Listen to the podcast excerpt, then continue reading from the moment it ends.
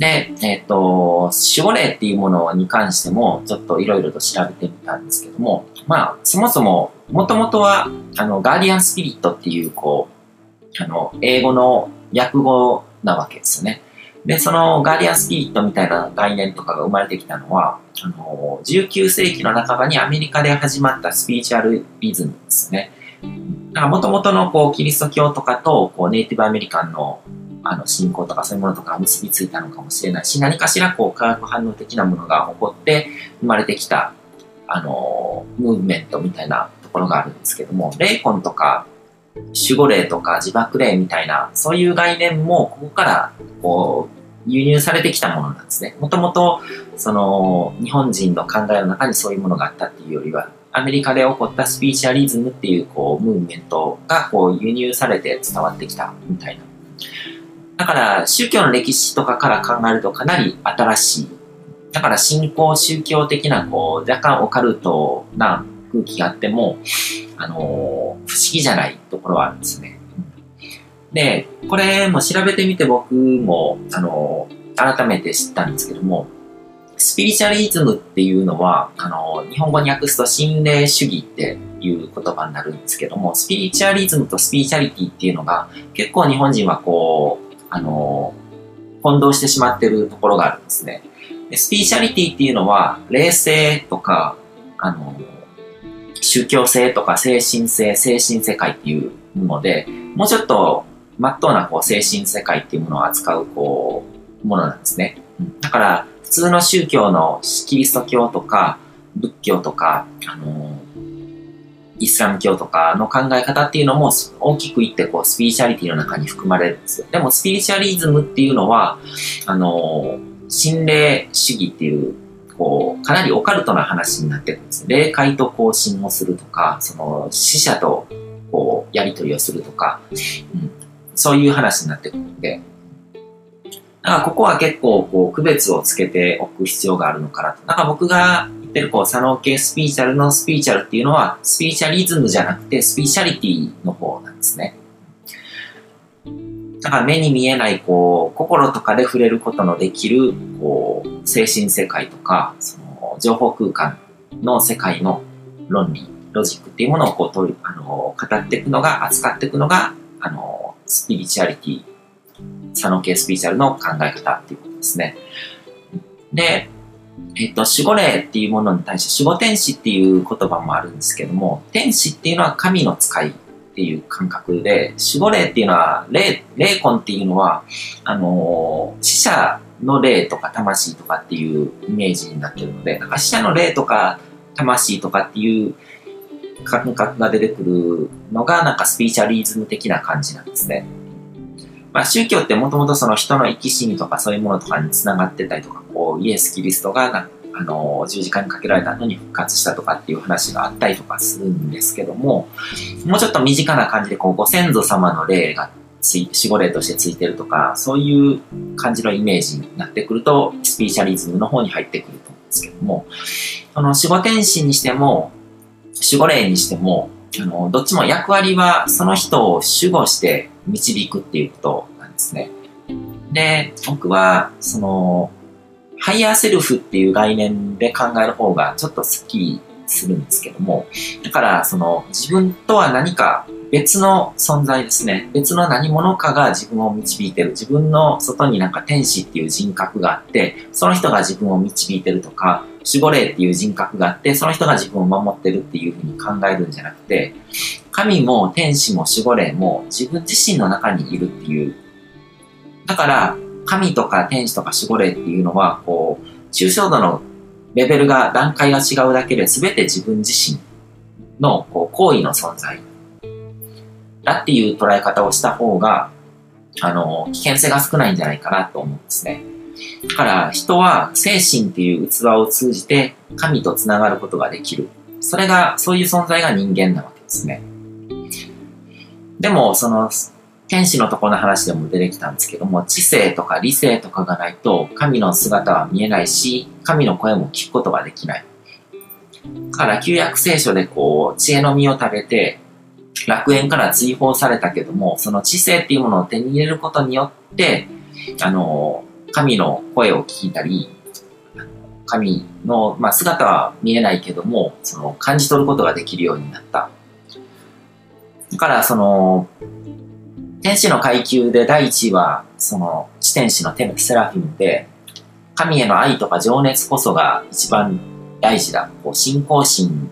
の深さとかそういうものが大事だって、まあ、聖書でもそういうことを信仰が第一だっていうふうに言われてるんですけども、実際のところそれはひっくり返ったり、向かう方向を誤って暴走したりとかすると、打点して、あの、ルシファーみたいな、こう、悪に落ちるリスクがあるわけですよね。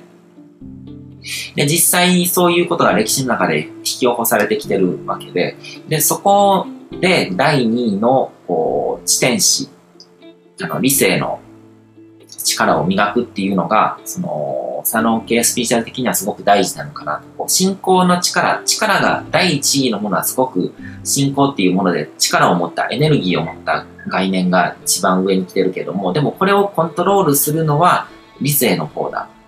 っていう考えなのかな。うん、それが僕的にはすごくしっくりくるというか、うん。発揮される方向を正しく選択するための理性こそが重要なんだよっていうことが、その、まあ、今回天使のことを調べながら昔の人はそういう教訓を込めてたのかなっていうふうに感じたんですよね。だからその、そういう序列になってるのかなと。だとにかく、まあ、どっちを上に置くのかっていうのが結構迷うところだと思うんですけど、でも結局、その、神の存在を信じる、神への信仰っていうものがないと何も始まらないので、まずそこが第一に来る。でも、2番目に来てる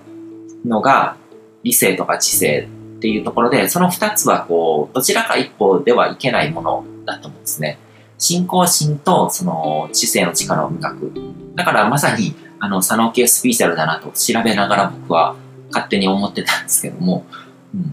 うん。で、この、守護霊の声にしても、天使の声にしても、神の声にしても、自分の内に求めるんじゃなくて自分の外に何かこう全知全能の存在がいるっていうふうに考えるのって結構危険だと思うし、それが、あの、偶像崇拝だったりとか盲信とかそういうものにつながっていくと思うんですね。で最近、あの占いの業界で20年以上活動してる人とか、そういう人たちとこういろいろ話をする機会があるんですけども、あの、占いにしても霊媒にしてもそうだし、こう、チャネリングとかして、こう、アカシックレコードみたいな、こう、すべての情報が詰まった場所にこう、ャネリングして、こう、リーチして、そこからリーディングするみたいなことをやってる人とかが、あの、僕、それ、今までは結構こう、否定派というかそういうものは前つばだみたいな感じで思ってたんですけども、それをこう占いの業界にいる人たちはどういうふうに捉えてるのかっていうふうにこう、あの話してて感じたのが、その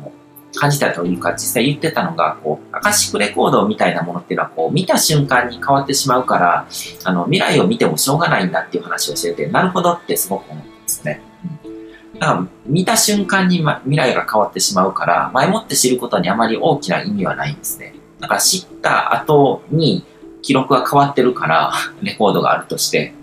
でも実際、世の中というか世界ってそういう風にどんどんどんどん動いていってるもので、量子力学の観測問題と同じで、自分の未来を何らかの形で観測した途端にその未来に影響を与えてしまうので、だから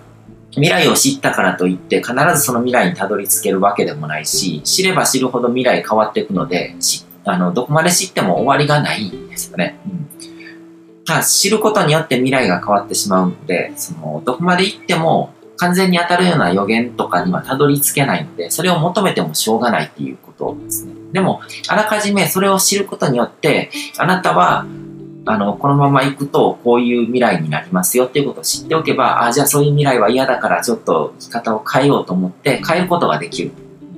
そういう未来になりますよって言われたのがずっと固定されてそこに残ってるわけじゃなくて、悪い占いの結果とかを聞いたとしても、それを知ることによって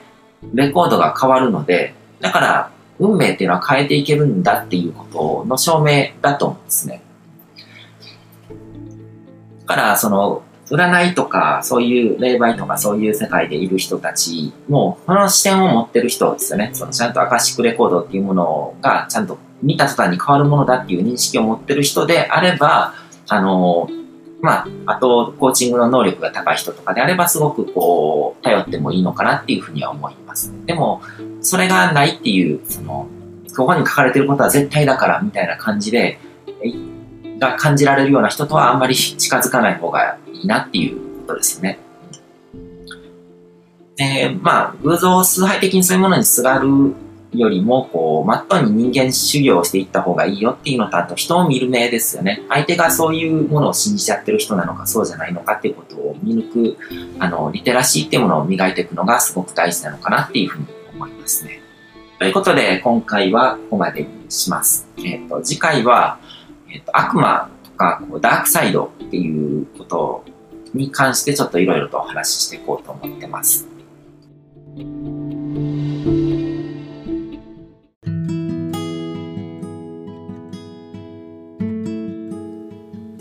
今回も最後まで聞いていただいてどうもありがとうございます。チャンネルの説明ページの方に僕が提供している悟り式コーチングの最初の2ヶ月分を無料で受講できる案内があります。ゴール設定とアファメーションについて詳しく解説してるんですけども、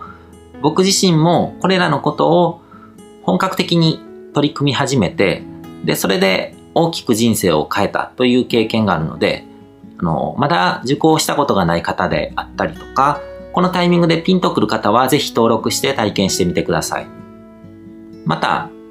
僕がどんな人間なのかを簡単に知ってもらえる2分ほどで読める会員プロフィールのリンクも貼ってます。